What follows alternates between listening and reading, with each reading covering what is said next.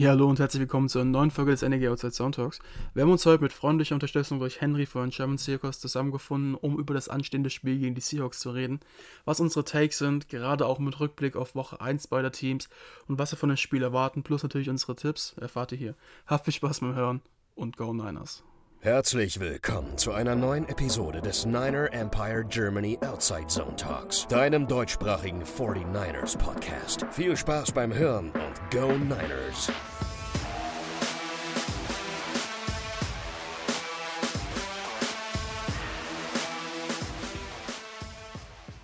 Ja, hallo und herzlich willkommen zu einer neuen Ausgabe des NEG Outside Zone Talks. Es ist Donnerstag, Nachmittag, fast schon Abend und äh, ja, wir freuen uns. Es geht jetzt wieder Schlag auf Schlag. Jede Woche ist das Wochenende schnell vorbei und äh, dann geht es auch am Donnerstag schon weiter. Heute Nacht erwartet uns ein schöner Leckerbissen Chiefs gegen Chargers. Da an der Stelle schon mal allen viel Spaß, die sich da jetzt die Nacht um die Ohren hauen werden. Ich hoffe, ähm, das Spiel hält das, was es verspricht. Hier in der Ausgabe soll es jetzt natürlich um die 49ers gehen und um das anstehende Spiel um 22.05 Uhr am Sonntag gegen die Seattle Seahawks. Und dafür haben wir uns keine Kosten und Mühen gescheut und haben auch wieder einen Gast eingeladen. Wir hatten dieses Jahr keine ähm, Division Preview, deswegen ähm, haben wir uns vorgenommen, auch mal ein bisschen ausführlicher dann jetzt über die Gegner und in diesem Fall die Seahawks zu sprechen. Dabei ist, ja, ich weiß gar nicht zum wievielten Mal, aber auf jeden Fall zum wiederholten Male der Henry von den German Seahawkers. Moin Henry. Ja, sehr, ja, servus. Ähm, freut mich mal wieder dabei zu sein, auch in der altbekannten Runde mit, mit Moritz dann noch.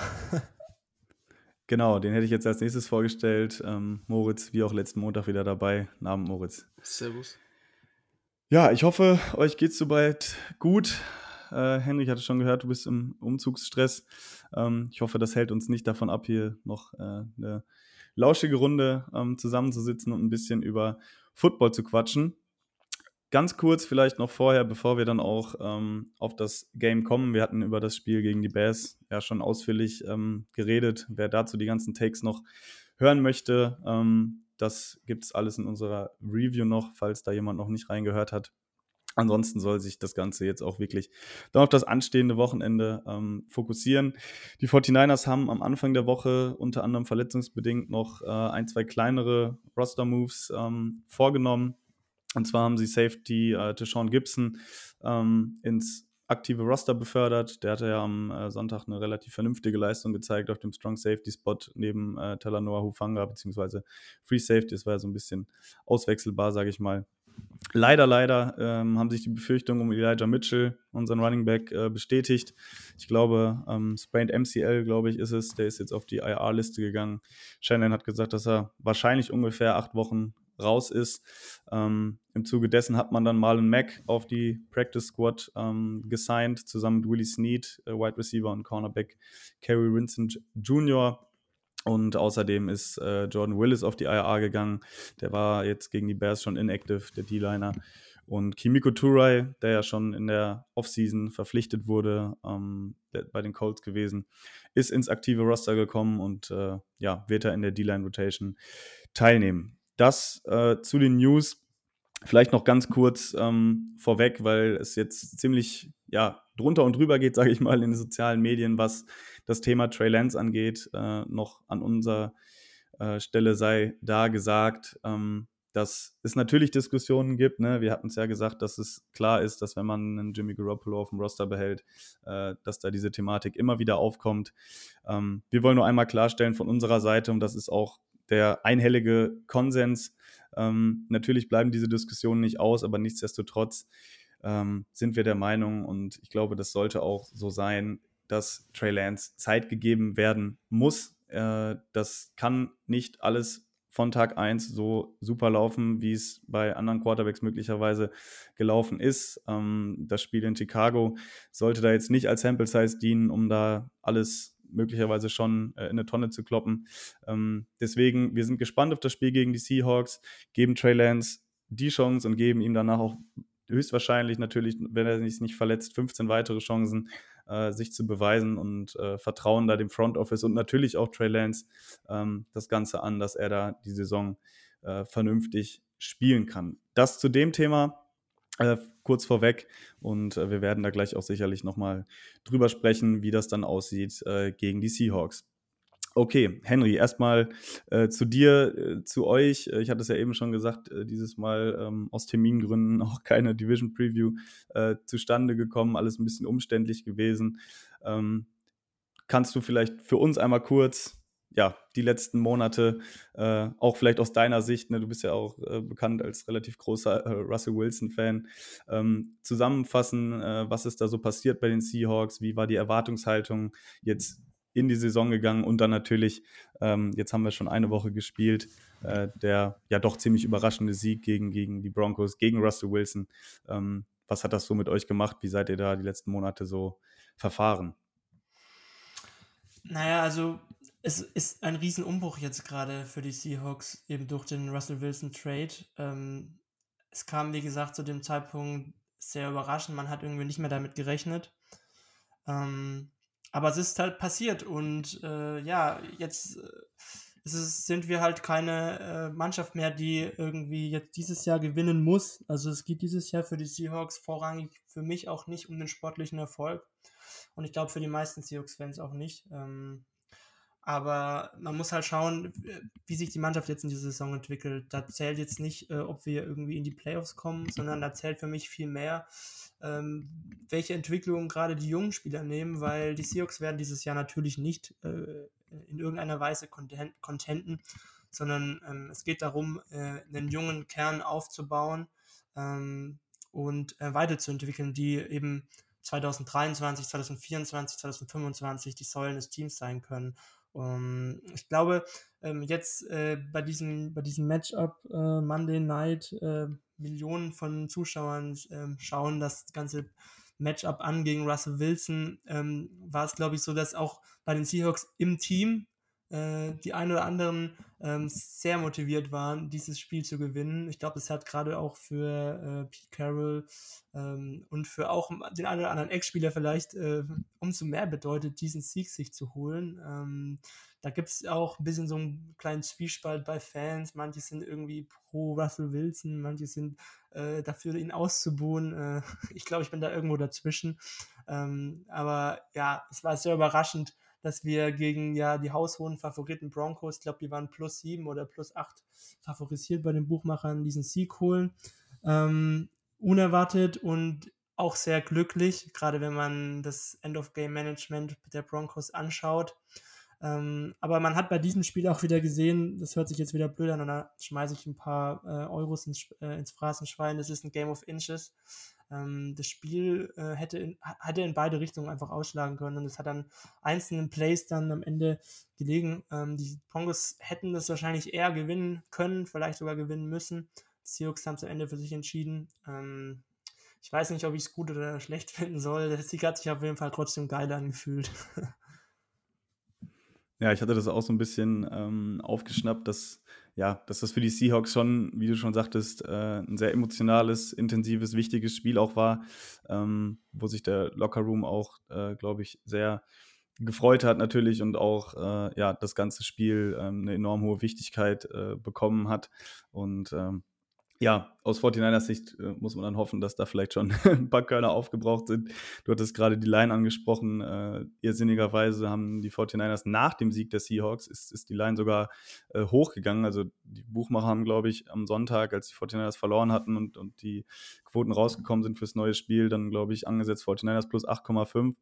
Und nach dem Sieg der Seahawks, mit dem ja viele auch nicht gerechnet haben und die Buchmacher ja auch nicht, ähm, ist es sogar hochgegangen auf plus 10. Ähm, für mich relativ ja. überraschend, ja. und äh, ja, wir wollen vielleicht mal drüber sprechen gleich, ähm, wie das Ganze zustande kam und ein äh, Stat, äh, der das Ganze ähm, noch irrsinniger klingen lässt. Aus den letzten 16 Spielen gegen die Seahawks haben die 49ers 13 verloren. Ähm, natürlich äh, alles Spiele gewesen, in denen Russell Wilson noch äh, Quarterback ähm, der Seahawks war. Jetzt haben sie die Chance eben, ähm, ja, in der nächsten Woche, beziehungsweise am Sonntag schon und dann in der Woche darauf, äh, ja, sowohl die Seahawks als auch Russell Wilson mal ähm, zu schlagen. Moritz, vielleicht erstmal ganz äh, salopp gefragt ähm, zum Spiel, bevor wir da jetzt äh, in die Details reingehen. Ähm, aus 49ers Sicht auch erstmal gefragt, was erwartest du jetzt, sage ich mal, von dem Team für eine Reaktion? Äh, was glaubst du, wie wird die Herangehensweise sein von Kyle Shannon und dem Coaching-Staff? Ähm, ja, wie man dieses Spiel gegen, ja, schon Angstgegner, glaube ich, kann man sagen, die Seahawks angehen wird, äh, die zwar hoffentlich schon ein bisschen Pulver verschossen haben, aber denke ich nicht weniger motiviert sein werden, äh, auch den Erzrivalen zu schlagen. Hm, ja, also ich finde es ein bisschen schwierig, das jetzt so per, per se sagen zu können.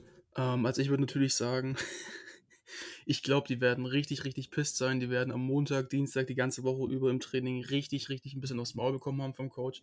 Also da wird bestimmt das ein oder andere nicht so nette Wort gesagt, sein, gesagt worden sein. Ähm, nichtsdestotrotz glaube ich, dass das einfach so eine Sache ist. Die sind jetzt motiviert, sie wollen keine zwei Spiele hintereinander verlieren.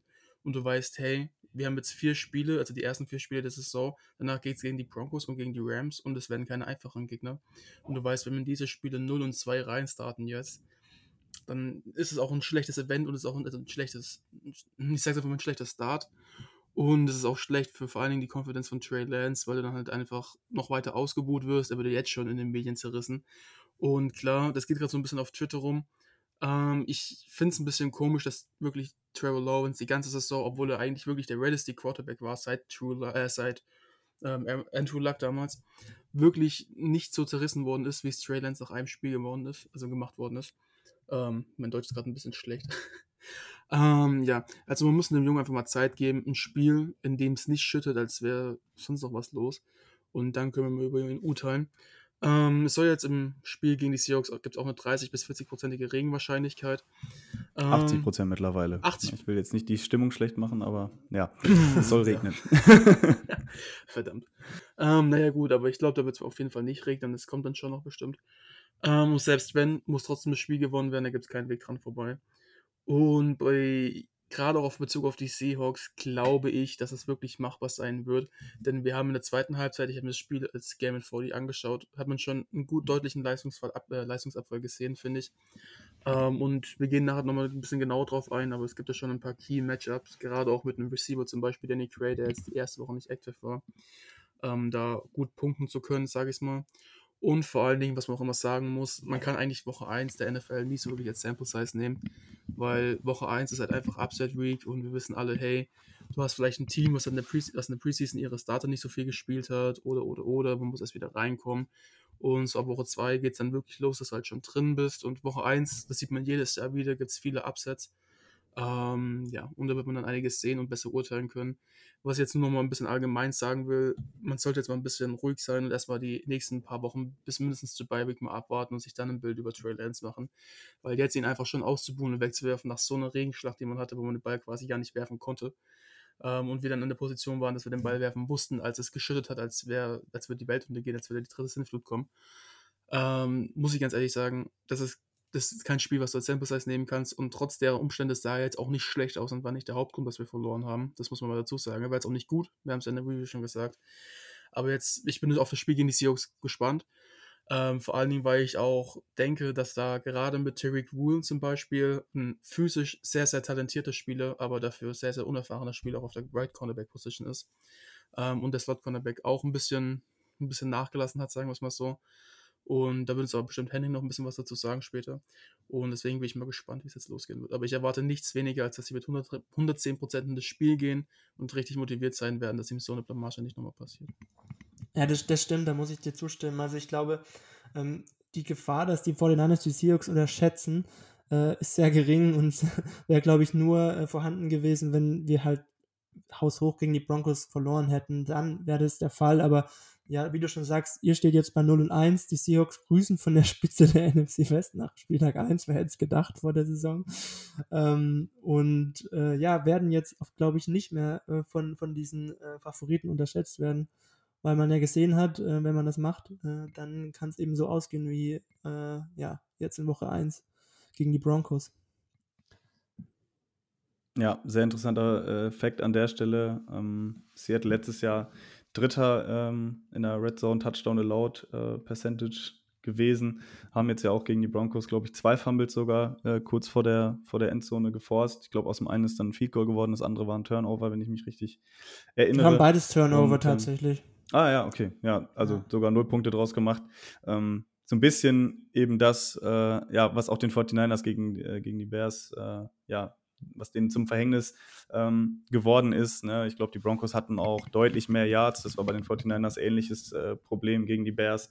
Man hat die zwar nach Yards outgained, aber man hat da eben dann äh, ja relativ wenig Kapital draus schlagen können. Und das ist, glaube ich, auch eine Stärke ähm, der Seahawks. Da hatten wir auch schon in der Vergangenheit äh, ein paar Spiele, ähm, wo das Scoreboard dann relativ deutlich für die Seahawks ausgefallen ist. Die 49ers da zwar ähm, Yards gemacht haben, äh, aber das eben in Bereichen des Feldes, die dann nicht so relevant waren oder ja eben dann Turnover ähm, produziert haben äh, ja, die dann relativ kostspielig waren. Und äh, ich denke, das wird auch ein Punkt sein, der jetzt natürlich, das ist ja in jedem Spiel so, man will das Turnover-Battle gewinnen. Ähm, das hat schon einige Vorteile dann, äh, um seine Siegchancen zu erhöhen. Ähm, aber auch hier äh, wird das, denke ich, wieder äh, ein Punkt sein. Ja, ja das, Henry. das ist auch das, was ich vielleicht, was ich noch, vielleicht noch dazu sagen möchte, vorhin gemeint mhm. hat, Game of, Game of Inches, weil ja, das stimmt schon, die, die Broncos haben den Ball leichter und auch besser bewegt als die Seahawks, wenn man es über das ganze Spiel betrachtet. Ich glaube, Wilson 0,43 EPA pro Play, zeigt auch die Unerfahrenheit der Defense so ein bisschen. Ähm, die Seahawks hatten da zwei wirkliche, ja, unwahrscheinliche und auch glückliche Plays mit den beiden Fumbles, die den Broncos wahrscheinlich 14 Punkte gekostet haben. Ähm, was aber in der Nachbetrachtung auch auf Twitter und ja, ich weiß, die Broncos hatten irgendwie 1,5 Yards pro Play mehr als die Seahawks, aber was da vergessen wird, ist, dass die Seahawks auch diese Punkte teilweise liegen lassen haben. Äh, Glaube ich, an der 10-Yards-Line äh, bei 4 Inches rutscht Gino Smith beim Sneak aus. Das sind auch sieben Punkte, die da wahrscheinlich liegen gelassen werden. Ähm, und äh, dann ist es auch so, dass die Broncos bei einem ihrer Touchdown-Drives, ähm, ja, eigentlich, da wirft Russell Wilson halt den Ball in die Hände von, äh, von, von, von Jamal Adams und einmal in die Hände von Quandre Dix und beide Interceptions werden fallen gelassen. Also das ist auch so ein Thema, diese, diese Plays gab es auf beiden Seiten und nicht nur bei den Broncos. Ja, ich glaube, den Punkt äh, kannst du auch immer machen. Also wir haben da jetzt auch viel drüber geredet, was bei den 49ers war. Ich weiß nicht, äh, ob man es äh, über das Spiel hinaus mitbekommen hatte. Ähm, der Bears Holder war es, glaube ich. Ähm, dann der Panther äh, hatte auch bei einem Field Goal Versuch ähm, mit seinem Handtuch äh, versucht, den Boden nach, äh, trocken zu wischen. Dementsprechend hatten sie dann eine Penalty bekommen, waren raus aus der Field Goal Range. Also ne, solche, solche Plays gibt es natürlich immer äh, auf beiden Seiten, ähm, auch, auch bei den 49ers am äh, vergangenen Sonntag. Äh, nichtsdestotrotz ähm, waren das ähnliche, sage ich mal, ja, Fehler, die da ausgemacht äh, worden sind. Und da gab es jetzt eben zwei Beispiele am vergangenen Wochenende, ähm, dass auch wenn du vielleicht augenscheinlich irgendwo das Team bist, was irgendwie besser den Ball bewegt, ähm, ja, entscheidet das äh, lange nicht, äh, wie das Spiel letztendlich ausgeht. Okay, ich würde sagen, ähm, wir gehen mal ein bisschen in die, in die Matchups rein.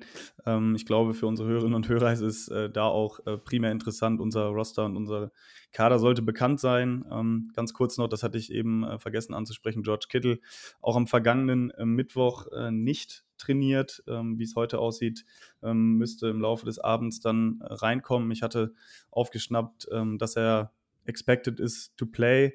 Ähm, aber da müssen wir sicherlich abwarten, ähm, wie das Ganze weitergeht. Daniel Brunskill auch noch nicht trainiert.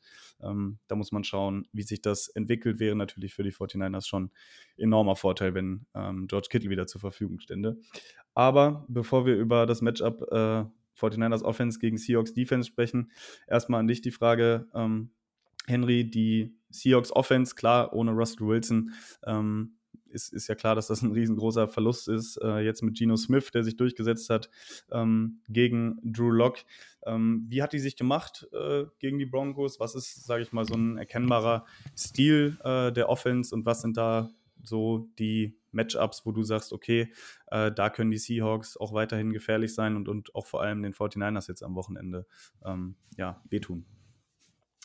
Ich würde sagen, es ist nicht mehr die Russell Wilson Offense, sondern es ist jetzt eher die Shane Waldron Offense. Ähm, und Gino Smith ist halt ein Quarterback im Gegensatz zu Wilson, der die viel mehr in der Struktur umsetzt und auch ähm, eher neigt, also das zu nehmen, was die Defense einem gibt.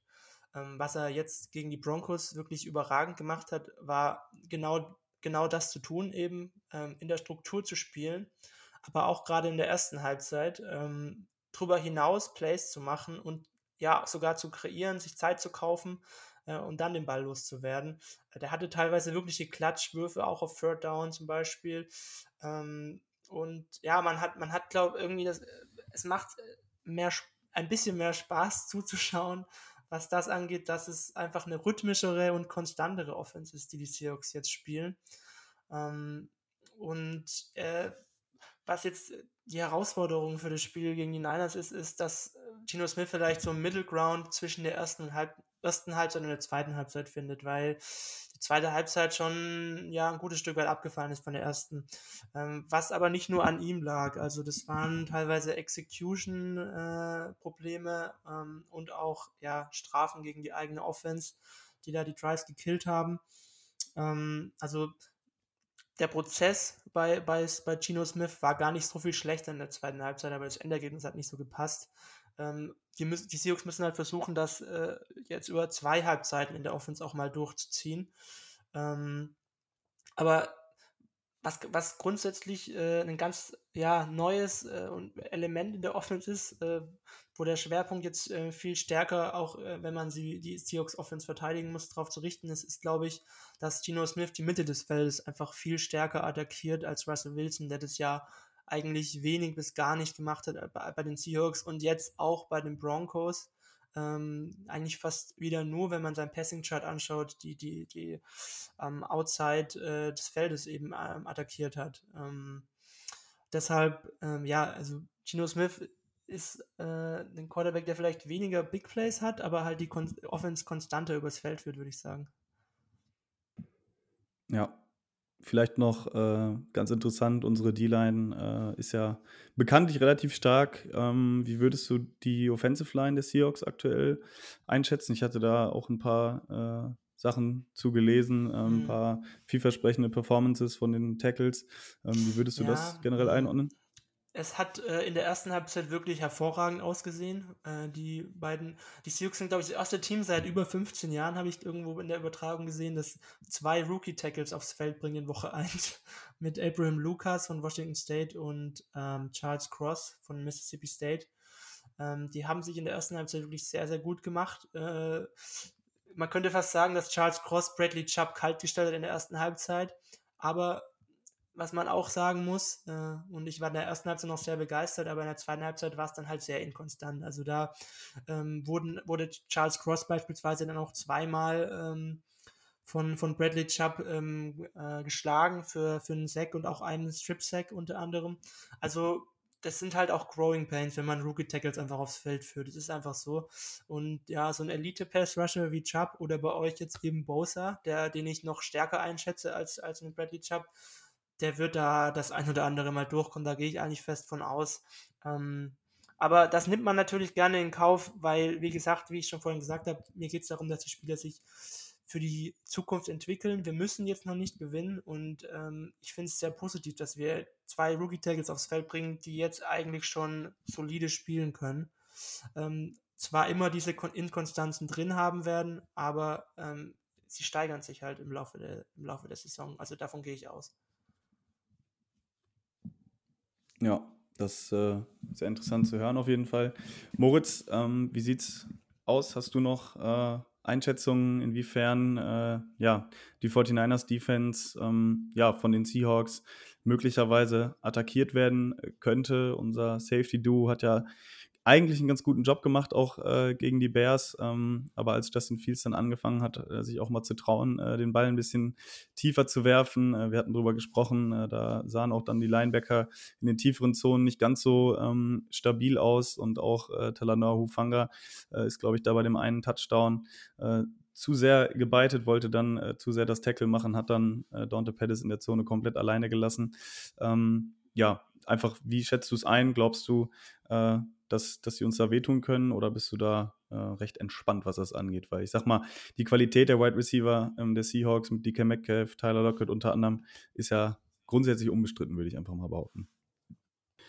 Ja, also ich muss ganz ehrlich sagen, was ich erwarte, ist halt, dass sie auch viel versuchen werden zu rennen, gerade auf First und Second Down, weil man bei den Seahawks gemerkt hat im Spiel gegen die Broncos, vor allem in der zweiten Halbzeit, dass wenn sie in eine Third- und Long-Situation kommen, Geno Smith wirklich einfach nicht gut aussah. Teilweise, teilweise schon, teilweise nicht. Würde ich widersprechen, am Ende zum, gerade in der ersten Halbzeit, aber okay. Ja, aber in der zweiten Halbzeit habe ich gerade extra gesagt. Ja, okay, okay, ja. ähm, und von daher wäre ich da voll der Meinung, dass du halt auch jetzt wie in diesem Sinne First und Second Down gewinnen musst, egal wie. Ob es jetzt ein Pass ist, den du deflectest oder ein Run, den du stoppst ähm, dass du in Third- und Long-Situationen kommst, weil dann kommst du auch in die Situation, dass unsere Pass-Rusher gegen zwei Rookie-Tackles spielen können, wie es gerade Henry schon richtig gesagt hat. Ähm, und dann kommst du halt in die größten Mismatches. Was jetzt halt natürlich, was du gesagt hast, auch richtig ist, dass Tyler Lockett und DK Metcalf vor allem den ganz andere Kaliber sind, als was bei den Bears rumlief. Ähm, da muss man schauen und gerade auch wenn es nicht regnet, werden da die Receiver ein bisschen mehr angespielt werden können. Das ist das Problem. Ich gehe stark davon aus, wir haben ja eh keine Cornerbacks, die traveln. Das heißt, wir haben immer mostly es im letzten Spiel auf der linken Seite von der Offense aus gesehen und äh, Jarius Ward auf der rechten Seite oder Mooney Ward, wie noch manche nennen, ist als, als sein zweiter Vorname. Ähm, das denke ich, behalten, behalten wir auch bei. Wir werden relativ wenig Press spielen, weil Press One-to-One gegen DK Metcalf ist nicht gerade die beste Option. Ähm, und du hast es richtig gesagt, unsere Safeties werden der Key sein, denke ich. Denn wenn wir jetzt, das ist das Problem, wir können nicht wirklich viel Single High spielen, ähm, weil dann hast du eben die Situation, dass du den, deine Cornerbacks One-on-One lässt gegen Tyler Lockett und DK Metcalf. Allerdings ist bei Two High Safeties äh, Tulanahu Fanga nicht gerade wirklich dafür gemacht ähm, dass du ihn da hast, dass du ihn da spielen lässt. Der ist einfach nicht athletisch genug für und seine ganzen guten Plays kamen auch in der letzten Woche gerade aus der Box raus. Ähm, deswegen bin ich da mal gespannt, wie wir es machen werden. Aber ich gehe da stark davon aus, dass wir halt wirklich versuchen werden, aggressiv First und Second Down zu spielen und auch viele Stunts. Also Stunts sind quasi, dass du in der D-Line Bewegung bringst, dass zum Beispiel ein Defense Tackle nach außen geht, dafür ein Defense End nach innen. Das hat Nick Bowser sehr, sehr oft gemacht, vor allen Dingen 2019 oder auch letzte Saison 2021. Ähm, so, dass du halt einfach Verwirrung reinbringst. Weil, wenn man noch die restliche O-Line anschaut, Damien Lewis, ähm, finde ich, ist ein Spieler, der noch relativ jung ist, aber schon wirklich weit ist und der auch ein solider Starting Guard sein wird. Gabe Jackson ist auch ein solider Starting Guard, aber auch schon, ich glaube, jetzt 30 oder 31, wenn ich mich recht entsinne, also schon auf der älteren Seite, sagen wir es mal so, vielleicht im letzten Drittel seiner Karriere. Ähm, Austin Blythe ist für mich auch ein solider Starter aber du hast da einfach eine große Chance, dass du dich verwöhnen kannst, dass du da mit unserem Scheme, auch vielleicht mit ein bisschen mehr Linebacker-Blitzen als letzte Woche, einfach sehr, sehr viel Druck generieren kannst und dass du einfach Verwirrung stiftest gegen auch ein Blocking-Scheme des Seahawks O-Line, was jetzt nicht, ähm, sagen wir mal, wirklich krass ist, in Anführungszeichen, sondern es ist relativ simplifiziert, gerade auch, weil du viele junge Spieler hast noch ähm, und gerade eh, weil du eine Power-Offense hast. Deswegen sehe ich da eigentlich das größte Mismatch und ich hoffe halt einfach, dass unsere Cornerbacks, weil ich bin auch vorsichtig optimistisch, Board sah ja letzte Woche sehr, sehr gut aus als Cornerback, fand ich, der hat auch diesen einen schönen Pass-Breakup, ähm, dass wir da gut reingehen können werden. Was ich nur interessant finde, ähm, dass ich bin mir nicht sicher, aber auf dem Dev, den ich gerade habe, ist Nummer, äh, Nummer 3, beziehungsweise Slot-Receiver Marquise Goodwin gerade. Stimmt das eigentlich? Ja, der hat mit Abstand, äh, mit großen Abstand äh, mehr Snaps als der vierte bzw. fünfte Receiver gespielt. Ähm, also Eskridge okay. ist, ist tatsächlich die Nummer 4, der ehemalige Zweitrunden-Pick. Äh, Goodwin ist die, ist die 3 gewesen, ja. Okay, krass. Äh, den kennen wir ja noch, oder einige von uns wahrscheinlich noch aus relativ schlechten Zeiten. Viel gute Zeiten war ja nicht bei uns. Ähm, auf jeden Fall, da bin ich mal gespannt, weil er ist halt auch mit seinem Speed relativ schwieriger Gegner zu stoppen und der hatte auch bei uns den Speed einigermaßen ausgenutzt immer. Ähm, da bin ich gespannt. Und Noah Fant, für mich nicht zu unterschätzen, erstklassiger Titan, finde ich, kommt ja von derselben Schule wie, sagen wir es mal so, wie George Kittle auch aus Iowa. Ähm, ist ja eine krasse Titan-Fabrik, sagen wir es mal so, die letzten Jahre geworden. Und ja, ich denke einfach, dass das Spiel dran hängen wird, wie Gino Smith performt und dass du halt gerade First und Second Down gewinnen musst. Und dann Was ich da, ja. Ja, das ist cool. Was ich da gerade noch äh, an, an, anschließen möchte, ist, es ist ein bisschen überraschend, aber die Seahawks haben in Woche 1 ähm, jetzt äh, 63 Prozent äh, New, ähm, Early Down Pass Rate gehabt. Ist, glaube ich, Platz 7 gewesen, wenn ich es gerade hier richtig ablese.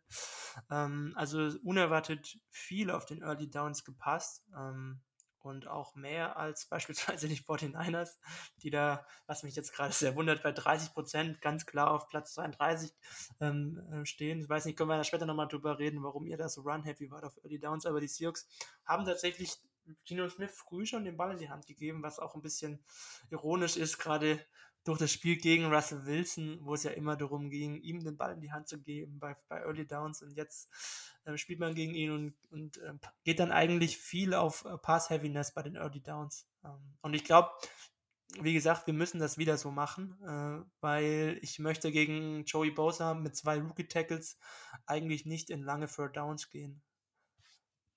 Ja, ist auch nicht Joey Bosa, sondern Nick Bosa. Äh, Nick Bosa. Aber ja. Ähm, was ich nochmal vielleicht anmerken kann, ähm, ist, dass habe mich letztlich, ich glaube, das haben wir in der Review auch gar nicht so arg großartig versprochen, weil wir alle ziemlich down waren, dass Drake Jackson, unser diesjähriger Second-Round-Pick, der ja, ich glaube, wahrscheinlich unser athletischster Defense-End, also generell Defense-Liner ist natürlich, ähm, dass der auch sehr, sehr viele Snaps bekommen hat, gerade bei jetzt Third- und Long-Situationen, aber auch in Base-Formations schon. Ähm, das hat mich persönlich ein bisschen gewundert. Und ich denke das auch eher, weil ich glaube, Henry wird ihn jetzt nicht so kennen. Ähm, aber er ist halt ein wirklich richtig, richtig krasser Athlet und ungefähr von der Athletik vielleicht ein bisschen schlechter als bei euch das ähm, Boy Muffy ist. Und ich glaube, dass es halt wirklich ein Key-Matchup sein wird, wenn er gegen Abraham Lucas spielt, der ja jetzt nicht gerade der agilste Tackle ist, sondern ein bisschen größere als Pardon zu Charles Cross. Mhm. Ähm, und ich glaube, dass auch gerade Charles Cross, ich habe ein paar, also gerade die erste Halbzeit von ihm ein bisschen intensiver angeschaut, weil, vielleicht ein kurzer Exkurs, ich fand ihn auch von den drei Tackles, von den, okay, eigentlich waren es ja zwei große und dann er dahinter mit Ike McCornu, ähm, Evan Neal und dann ihm. Ähm, aber Charles Cross ist halt der most polishedste von den drei als Passblocking gewesen, weil sie quasi im College in der Air Raid Offense nie gerannt sind. ähm, und deswegen bin ich da gespannt. Ich habe schon das Gefühl, dass Cross auch guten Job gegen Bosa machen wird. Und deswegen denke ich, dass es Key-Matchup gegen Abraham Lucas ist. Also Nick Bosa kommt immer über den Left Tackle. Spielt er generell immer nur auf der rechten Seite? Nee, nicht immer. Es wechselt eigentlich ziemlich, ziemlich oft. Sogar. Okay. Ja, aber wie gesagt, ich gehe davon aus, dass äh, auch Cross das ein oder andere Mal geschlagen werden wird. Ähm, so stab also für so stabil halte ich ihn nach einer Woche noch nicht. Und ja, ja, gegen solche Qualitätsleimen, da wirst du halt auch als Tackle, wenn du auf einer Island bist, und es war jetzt zum Beispiel jetzt auch in Woche 1 gegen Bradley Chubb sehr oft, da wirst du irgendwann mal geschlagen, gerade als Rookie. Jo, ähm, sehr interessante Einblicke auf jeden Fall. Ich habe das jetzt versucht, mal so ein bisschen äh, für mich äh, zu ordnen. Ich glaube, es ist auch für die Seahawks äh, ein guter Weg. Die 49ers haben auch in Woche 1 äh, sehr gut den Run verteidigt. Ich glaube, Montgomery hatte einen Schnitt, lass es knapp über zwei gewesen sein, kann auch darunter gewesen sein bei seinen Rushes. Und äh, ich glaube, es ist auch eine gute Herangehensweise äh, gegen die ja, Secondary der 49ers, die in dem der Konstellation noch relativ selten zusammengespielt hat und ja auch noch Jimmy Ward vermisst als äh, Free Safety, der auch mal dann einen guten Single High spielen kann, im Gegensatz zu jetzt den anderen Safeties, die da auf dem Roster sind. Und äh, ja, mit, mit vielen Early Down Pässen ähm, hätte ich jetzt auch tendenziell eher nicht gerechnet äh, bei den Seahawks, weil das ja eigentlich relativ ähnlich äh, zu dem aussah, was die 49ers da so auf den ersten Downs veranstalten, dass sie da eher Run-Heavy gehen und versuchen da so ein bisschen ähm, die Yards äh, zu kreieren. Und ich glaube, dass das äh, ja auch der richtige Weg ist, um da äh, die 49ers zu verletzen. Die individuelle Qualität ist dann da. Und äh, wie Moritz dann schon sagte, wird es wahrscheinlich dann auch auf Geno Smith ankommen und auch auf, den, auf die Pass Protection bei den Seahawks, äh, inwiefern das dann gegen die Defense äh, gut aussehen kann. Ja, die eine Sache, die ich noch loswerden wollte, damit wir es auch abgehakt haben, natürlich ähm, bei den 49ers mehr Disziplin musste natürlich ins Spiel kommen, äh, vor allem auf der defensiven Seite des Balls, wo sich da die meisten Penalties eingehandelt wurden. Äh, aber ich gehe davon aus, dass das auch ein Hauptpunkt war, der jetzt in der Woche angesprochen wurde vom Coaching-Staff und äh, rechne stark damit, dass es da äh, zumindest in der Defense nicht so viele äh, Strafen, was, was persönliche Fouls oder so angeht, ähm, geben wird. Okay, das äh, zum Matchup Seahawks Offense gegen 49ers Defense, was auf jeden Fall äh, sehr, sehr äh, interessant werden wird. Ähm, drehen wir doch die Seite ähm, mal um Trey Lance äh, als Quarterback auf Seiten der 49ers. Ich denke, es äh, ist kein Geheimnis, dass es bei den 49ers auch auf ihn natürlich ankommen wird, inwiefern er ähm, ja, der Seattle Defense zusetzen kann, um dann auch dieses Spiel äh, ja, in Richtung ähm, der 49ers zu lenken. Henry, äh, genau die gleiche Frage eigentlich, wie ich sie eben bei der Offense gestellt habe. Ähm, wie ist die Defense der Seahawks aufgestellt? Welches ja, Scheme äh, wird da verfolgt und was sind da so für Einzelspieler mit bei, äh, wo du sagst, äh, yo, das sieht schon mal gut aus, äh, auch wenn ihr mehr da auf die Entwicklung der Spieler äh, gepolt seid?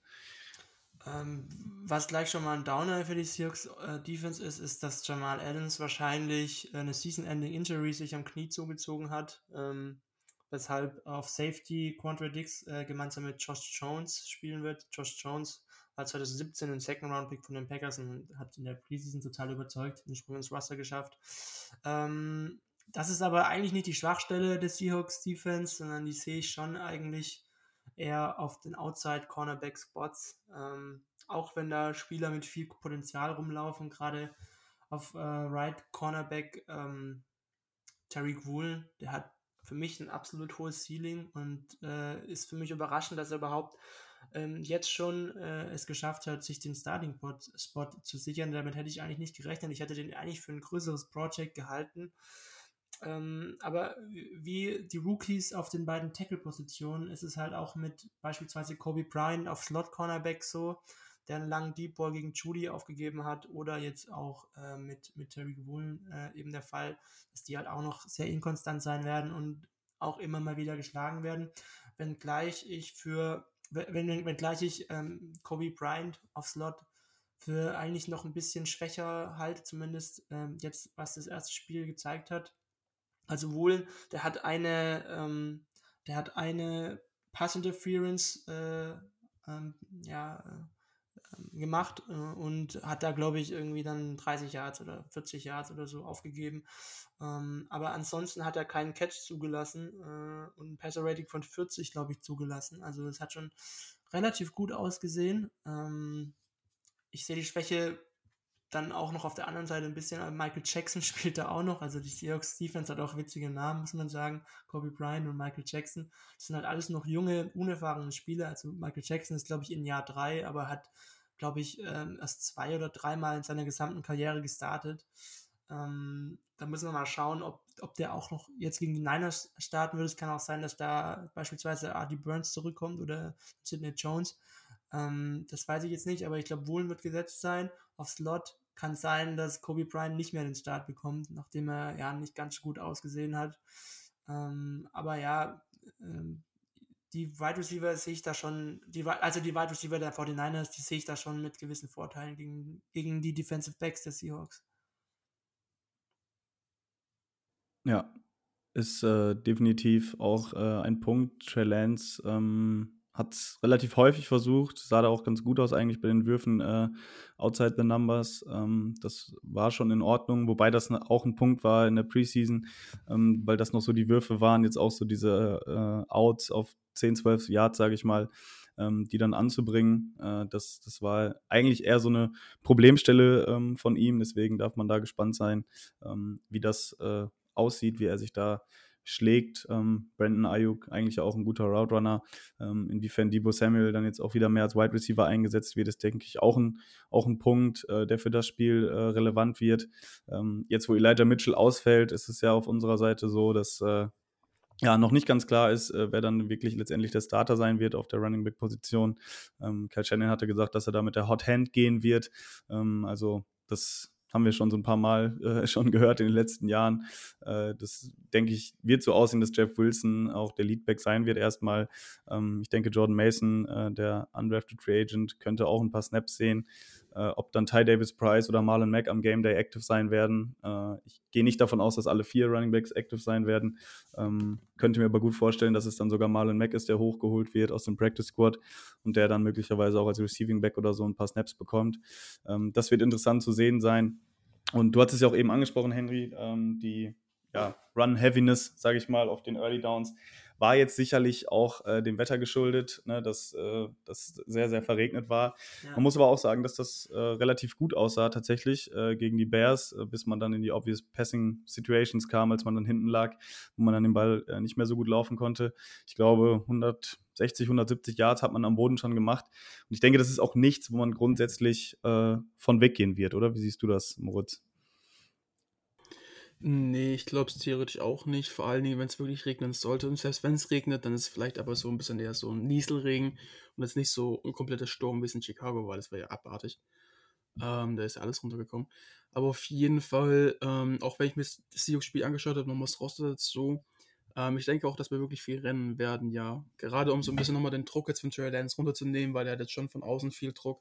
Ähm, ich glaube, innen nicht mal unbedingt. Also auch wahrscheinlich eher nicht. Das hat ja auch Kyle Shannon öfters gesagt aber dass du halt einfach versuchst, ihn nicht unbedingt jetzt auch, wie ich es andererseits vorhin bei den Seahawks gesagt habe, dass wir es machen müssen, in komplette dritten und lang, du wirklich nur passen musst, Situationen zu bringen.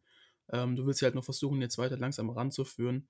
Und da ist es dann am besten auch wirklich dafür, über den Run zu gehen. Ich hoffe nur, dass wir nicht wieder so viele QB-Runs sehen. Ähm, und wenn, dann, dass sie wirklich wenigstens auch so mehr oder weniger passiv sind, wie es, wie es jetzt war. Ähm, weil ich will auf Dauer nicht meinen Fra potenziellen Franchise-QB sehen, wie er in den 300 Pfund tackle reinläuft. wenn es nicht unbedingt sein muss. Ja, das wäre jetzt meine Frage an euch gewesen, weil ich das Spiel nicht äh, Play für Play geguckt habe, ähm, was für eine Rolle Trey Lance im Running Game gespielt hat. Also, der da viel eingesetzt wurde und deshalb auch viele designte Runs bekommen hat. Also, ich glaube, am Anfang war es nicht mal so extrem, da waren es ein, zwei Scrambles von ihm aus der Pocket raus. Aber als es dann halt wirklich angefangen hat, stark zu, also stark, richtig stark zu regnen, dann hat er auch wieder viele designte QB Runs bekommen, ja. Ähm, aber ja. ich glaube, es wirkt jetzt für mich so, als wäre das jetzt nicht unbedingt das, was Kyle Shannon großartig machen will. Und wenn immer eine Read-Option so dabei ist, dann sehe ich auch kein Problem. Ich finde es eher nur, es waren halt auch viele, vielleicht nochmal für dich, äh, Henry, so drei Plays dabei, glaube ich, waren es, wo es wirklich ein QB Power war, wo dann halt nicht nur Center, Guard, Tackle, sondern links daneben auch nochmal drei Titans, glaube ich, waren es, standen. Und dann Running Back noch vorgeblockt hat und Trey Lance direkt hinterher durchs, glaube ich, B oder C-Gap war es. Und dann mal mitten in den Bulk reingelaufen ist. Ähm, das sind jetzt so Plays, die will ich eher theoretisch vermeiden. Also ich glaube, die will auch Kai Shannon nicht so oft bringen, wenn es nicht sein muss. Ähm, weil du da halt einfach eine sehr große Injury-Gefahr hast, wenn das dein Quarterback öfters macht. Ähm, klar, jetzt in jungen Jahren geht es vielleicht noch, aber trotzdem, da kann dir irgendjemand ins Knie reinfallen, dann ist die Saison vorbei. Ähm, und ich glaube, da ist einfach auch, gerade weil es immens wichtig ist für Trey Lance zu lernen für die Zukunft, ähm, ziemlich wäre es ungünstig, wenn es jetzt passieren würde, sagen wir es mal so. Deswegen, ich denke, dass wir vielleicht die eine oder andere Read-Option sehen, auch den Scramble aus dem Pass heraus, falls sich was ergibt. Aber ich glaube, dass es sonst nicht so oft kommen wird mehr. Was, was ich vielleicht nochmal betonen will, und das ist auch der Grund, warum ich die Niners als leichten Favorit sehe, ist, dass die Seahawks Defense in Woche 1 eigentlich nicht gut gespielt hat. Also die 16 Punkte sind sehr, sehr schmeichelhaft. Das hätten eigentlich auch gut und gerne über 30 werden können. Ähm, die äh, Broncos haben, glaube ich, über 450 Yards gemacht, ich glaube, oder knapp 500 und hatten wirklich äh, bis zur Red Zone kein, kein großes Problem den Ball zu bewegen und gerade mit äh, mit der Baseline des Schemes von Shanahan, äh, der äh, ja, sich das Spiel der Broncos auch nochmal wahrscheinlich angeschaut haben wird, äh, wird das, glaube ich, auch nicht so, nicht so eine vorteilhafte, nicht so ein vorteilhaftes Matchup für die ja noch relativ unerfahrene Seahawks Defense auf Outside Cornerback sein. Ähm, deshalb äh, glaube ich äh, auch, dass, dass die 49ers schon ein paar Punkte machen werden und auch mehr als 16. Ja, und hoffentlich mehr als 10, weil so wie waren es letzte Woche. Ähm, ganz kurz äh, zurück zu Trey Lance, um äh, die Frage genau zu beantworten. Ich hatte es äh, gelesen, neun Designed Quarterback-Runs waren es, die meisten von allen Quarterbacks jetzt in der letzten Woche am letzten Spieltag. Ähm, ja, aber da bin ich auch äh, ziemlich bei, bei Moritz. Ähm, vor allem die Art, wie Trey Lance äh, rennt. Ähm, er hat es offenbar noch nicht so äh, verinnerlicht mit dem, mit dem Sliden. Ähm, ich glaube im College, und das hat er jetzt auch in der Pressekonferenz nochmal äh, die Frage gestellt bekommen, was eben der Unterschied ist. Ne, er hat gesagt, ja, die sind jetzt alle nicht mehr kleiner als ich und äh, ich bin da körperlich eben nicht mehr unterlegen. Ähm, da rennen dann eben genau solche Kaliber auf ihn zu, wie er auch eins ist. Und äh, ja, er ist ja. auch noch relativ jung, ne? da sind jetzt auch noch nicht alle Muskelgruppen, sage ich mal, endgültig ähm, ausgeprägt, sage ich jetzt, behaupte ich jetzt einfach mal. Ähm, deswegen, wie er da, äh, sage ich mal, in, in, die, in, das Pulk meistens äh, reinrennt, ähm, da dreht man sich schon das ein oder andere Mal weg vom Bildschirm, weil man hofft, dass es da jetzt nicht äh, zu heftig äh, gescheppert hat und wie schnell es gehen kann mit dem Knie, das hat man ja auch bei Leiter Mitchell gesehen, ein ungünstiger Hit und äh, schon ähm, ist er zwei Monate raus. Das sollte man natürlich bei Trey Lance äh, tunlichst vermeiden. Ähm, aber ja, nichtsdestotrotz äh, gehe ich davon aus, dass Kyle Shanahan das Ganze weiterhin ähm, reinbringen wird. Es hat jetzt auch gegen die Bears tatsächlich gar nicht so schlecht äh, funktioniert bei den Designed Runs, wie er eingesetzt wurde. Ne? Es waren dann so kurze Third Downs über einen QB Power oder einen QB Draw. Ähm, ein interessantes Play hatte ich heute noch gesehen, wo dann ein Run über Debo Samuel äh, angetäuscht wurde, der dann ins Backfield gekommen ist.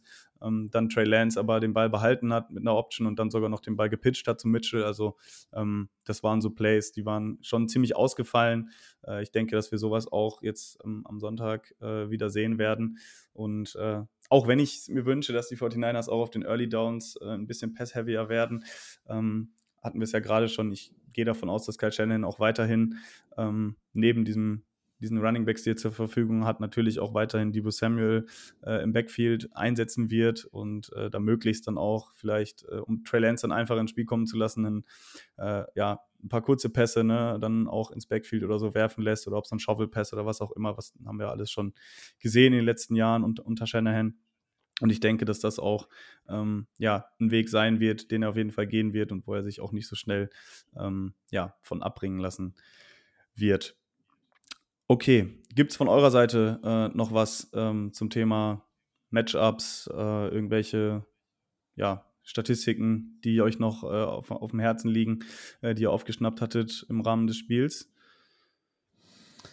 Was ich vielleicht noch äh, anmerken muss, die Linebacker-Situation, Inside-Linebacker-Situation der Seahawks, ähm, die hat einem eigentlich vor der Saison große Sorgen bereitet. Da gibt es eigentlich nur Jordan Brooks und Cody Barton. Jetzt haben wir aber beide in Woche 1 äh, etwas überrascht, etwas überraschend ähm, relativ gut gespielt. Die Tiefe ist immer noch nicht wirklich äh, großartig gut auf Linebacker, aber die Seahawks spielen sowieso wahrscheinlich wieder fast nur ähm, Nickel-Defense. Und äh, ja, also sie sind stärker als gedacht. Ähm, ich bin aber auch mal auf das Matchup dann gespannt mit George Kittle, der wahrscheinlich, ja, der den wahrscheinlich das eine oder andere Problem mehr bereiten würde als die Tight Ends der, der Broncos. Ja, guter Punkt. Ne? Ich hatte auch gesehen, äh, ich glaube, äh, euer Linebacker uh, Uchenna Nwosu ist ja auch, glaube ich, sogar NFC-Player. Ja, also geworden. ist ja eher Edge, ist natürlich eher Edge, mhm. ne? Ja, klar. Also der hat wirklich stark gespielt, ja, das ist eigentlich der, ja, für mich jetzt erstmal der Nummer, klare Nummer 1 äh, Edge Rusher der Seahawks. Daryl Taylor hat eigentlich ja enttäuscht, muss ich sagen. Also der hat äh, ja nicht, nicht wirklich überzeugt und die, die Broncos sind, glaube ich, auch das eine oder andere Mal bewusst über seine Seite gelaufen. In der Run-Defense war er auch noch nicht so sicher. Hm, da habe ich mir wirklich mehr erwartet, weil er wirklich in, in seine zweiten, in Anführungsstrichen, eigentlich Rookie-Jahr, weil im ersten Jahr verletzt, ähm, positive Ansätze gezeigt hat. Also da muss mehr kommen und Uchenna Woso war eigentlich derjenige, der den Pass Rush der Seahawks getragen hat. Ja. Jo. Okay, ich würde sagen, ähm, ist jetzt auch schon wieder ein bisschen länger geworden, als ich es mir eigentlich oder als wir es uns eigentlich vorgenommen haben. Aber nee, nichtsdestotrotz, ich glaube, das war ähm, auch vom Fachlichen, äh, auch für unsere Hörerinnen und Hörer, äh, wirklich guter Input zu dem Spiel. Also ich habe da auch äh, viel draus mitgenommen, weil äh, ja zeitlich ich es auch nicht geschafft hatte, mich, mich so viel mit den äh, anstehenden Gegnern der, der 49ers zu beschäftigen. Ich denke, das geht äh, vielen so, ähm, die diesen Podcast hören. Dementsprechend äh, glaube ich, waren das sehr äh, ja, sinnhaftige ähm, 47 Minuten bislang. Und äh, ja, ich will es jetzt auch gar nicht zu sehr ähm, in die Länge ziehen. Eine Sache will ich von euch natürlich trotzdem noch ähm, euch aus dem äh, Kreuzleiern und zwar ähm, einen kleinen Tipp abgeben. Moritz, ich würde sagen, du fängst an und unser Gast äh, ja, hat dann die Ehre, äh, das, das Schlusswort zu geben. Kann ich mich wie letzte Woche wieder nur blamieren. ähm, ich sage einfach mal, dass Trey Lance allen zeigt, weil ich bin unser Chef-Optimist im Gegensatz zu Lars, als der Chef-Pessimist. Von daher gute Kombo heute. Ähm, Würde ich sagen, Trey Lance zeigt es allen und es geht 35, 21 aus. Ist gewagt, ja. Und Henry, wie sieht es bei dir aus? Ähm also, diese Line plus 10, ich glaube nicht, dass Trey Lance das covern kann. Ähm, ich sehe nichtsdestotrotz die einer leicht vorne. Ähm, ich, was, ich, was ich vielleicht dazu sagen will, ich sehe sogar nach Woche 1 eigentlich einen kleinen Quarterback-Vorteil bei den Seahawks. Aber ich schätze die Seahawks Defense schlechter ein als die 49ers Defense. Deswegen ähm, tippe ich auf ein ja, 28 28, 24 für, für die 49ers, auch weil sie gewinnen müssen und die Seahawks jetzt, glaube ich, auch nicht mehr unterschätzen werden. Jo, ich äh, enthalte mich mal ähm, meines Tipps ganz äh, neutral hier als Host. Hoffe natürlich auch, dass die 49ers das Spiel gewinnen werden. Ähm, aber auch jetzt äh, die, die Aufnahme, die jetzt hinter äh, uns liegt, ähm, hat mir auch nochmal vor Augen geführt, dass es nicht der Pflichtsieg ist und auch diese Line von plus 10 ähm, nicht unbedingt das ist, äh, was, was wir, glaube ich, erwarten können äh, in dem Spiel. Ähm, dass die 49ers da wirklich der haushohe Favorit sind, das sehe ich auch nicht. Ich glaube, das haben wir gerade auch noch ganz gut ähm, rausgearbeitet. Hinzu kommt eben, dass Spiele gegen die Seahawks, äh, beziehungsweise zwischen den 49ers und den Seahawks, eigentlich immer eng und umkämpft waren. Ähm, ja. Wenn jemand deutlich gewonnen hat in den letzten Jahren, dann waren es meistens die Seahawks. Und äh, deswegen, ähm, ja, bin ich, was das Spiel angeht, sehr, sehr gespannt. Äh, auch schon etwas äh, nervös. Äh, Moritz hat es ja schon gesagt. Ähm, und Henry eben auch. Der Druck ist bei den 49ers. Ne? Das kann äh, ein Vorteil sein, ne? positiver Druck. Das kann natürlich auch dann in Energie umgewandelt werden. Kann aber auch natürlich äh, ja, in die andere Richtung losgehen. Und äh, dementsprechend erwartet uns da, glaube ich, ein ziemlich heißes Matchup, auch wenn es nicht mehr äh, ja, so ähm, heiß, sage ich mal, ist wie die, wie die letzten Jahre, einfach von der Erwartungshaltung her, dass die Seahawks, ähm, wie Henry es ja ganz schön ähm, dargelegt hat, so ein bisschen äh, in, einem, in, einem, Rebuild sind und äh, ja, da eigentlich äh, ja auch so ein bisschen vernommen werden konnte, dass sie da nicht um die Playoffs mitspielen. Aber wer weiß, ne, so eine Saison, äh, das kann sich ja auch mal schnell drehen, wenn dann die ersten Spiele gewonnen werden. Ähm, ja, kann das Ganze auch gut ausgehen. Okay, das soll es dann an der Stelle auch von uns äh, gewesen sein bis zum Spiel. Ähm, ich hoffe, alle verbringen das Wochenende äh, schön zu Hause, nicht zu viel heizen, aber der Fernseher darf gerne an sein, NFL gucken. Ähm, es geht weiter, Woche 2. Ähm, wie gesagt, heute geht es schon los. Äh, Chargers ich gegen so Chiefs. Bock, das eigentlich anzugucken, ne? Ganz ehrlich. ich, ich glaube, ich, ich, weiß nicht, ob ich nachbleiben werde, aber vielleicht tue ich es. Ja, ich bin auch noch unentschlossen, aber es, also wenn es sich lohnt, dann auf jeden Fall für so ein Spiel. Ja, Und, das, äh, ja, wenn, oder eben. das Spiel oder gar keins, ne, wenn man mal wach bleiben will. Ja, vor allem an einem Donnerstag, ne? Also das ist schon. Ja, leider Gottes äh, ist vielleicht auch noch ein bisschen relevant, äh, Amazon Prime, falls wer noch nicht mitbekommen hat, in Deutschland leider ähm, nicht die Rechte äh, fürs für Thursday Night Football Game. Dementsprechend äh, nur bei The Zone oder eben über den Game Pass äh, verfügbar. Also wer da heute Abend vom Fernseher sitzt und Prime einschaltet, ähm, ja, ich glaube, das zweite Spiel zwischen den 49ers und den Seahawks ist auch an einem Donnerstag. Also ähm, vielleicht da schon mal ganz verfrüht die Info. Das wird in Deutschland nicht über Amazon Prime verfügbar sein. Okay, dann, wie gesagt, wünsche ich allen ein schönes Wochenende, auf ein gutes Spiel, auf ein faires ja. Spiel, auf hoffentlich keine weiteren Verletzten auf beiden Seiten. Definitiv. Und äh, von unserer Seite hören wir uns dann Nächste Woche zur Review wieder. Henry, äh, an dich ein dickes, dickes Dankeschön, dass das äh, geklappt hat. War mal wieder sehr angenehm. Es war mir ein äh, inneres ja. Blumenpflücken. jo. Alles klar. Moritz, auch dir ne, wünsche ich äh, noch einen schönen Abend. Ich muss jetzt auch los zum Training. Und äh, jo, das soll es gewesen sein. Jo. Macht's gut und äh, wie immer, Go Niners. Ciao, ciao. Let's ride. Naja, lieber nicht. Ciao. Das war der Niner Empire Germany Outside Zone Talk. Streamt und abonniert uns auf allen gängigen Kanälen unter ad 49 ersempire GER.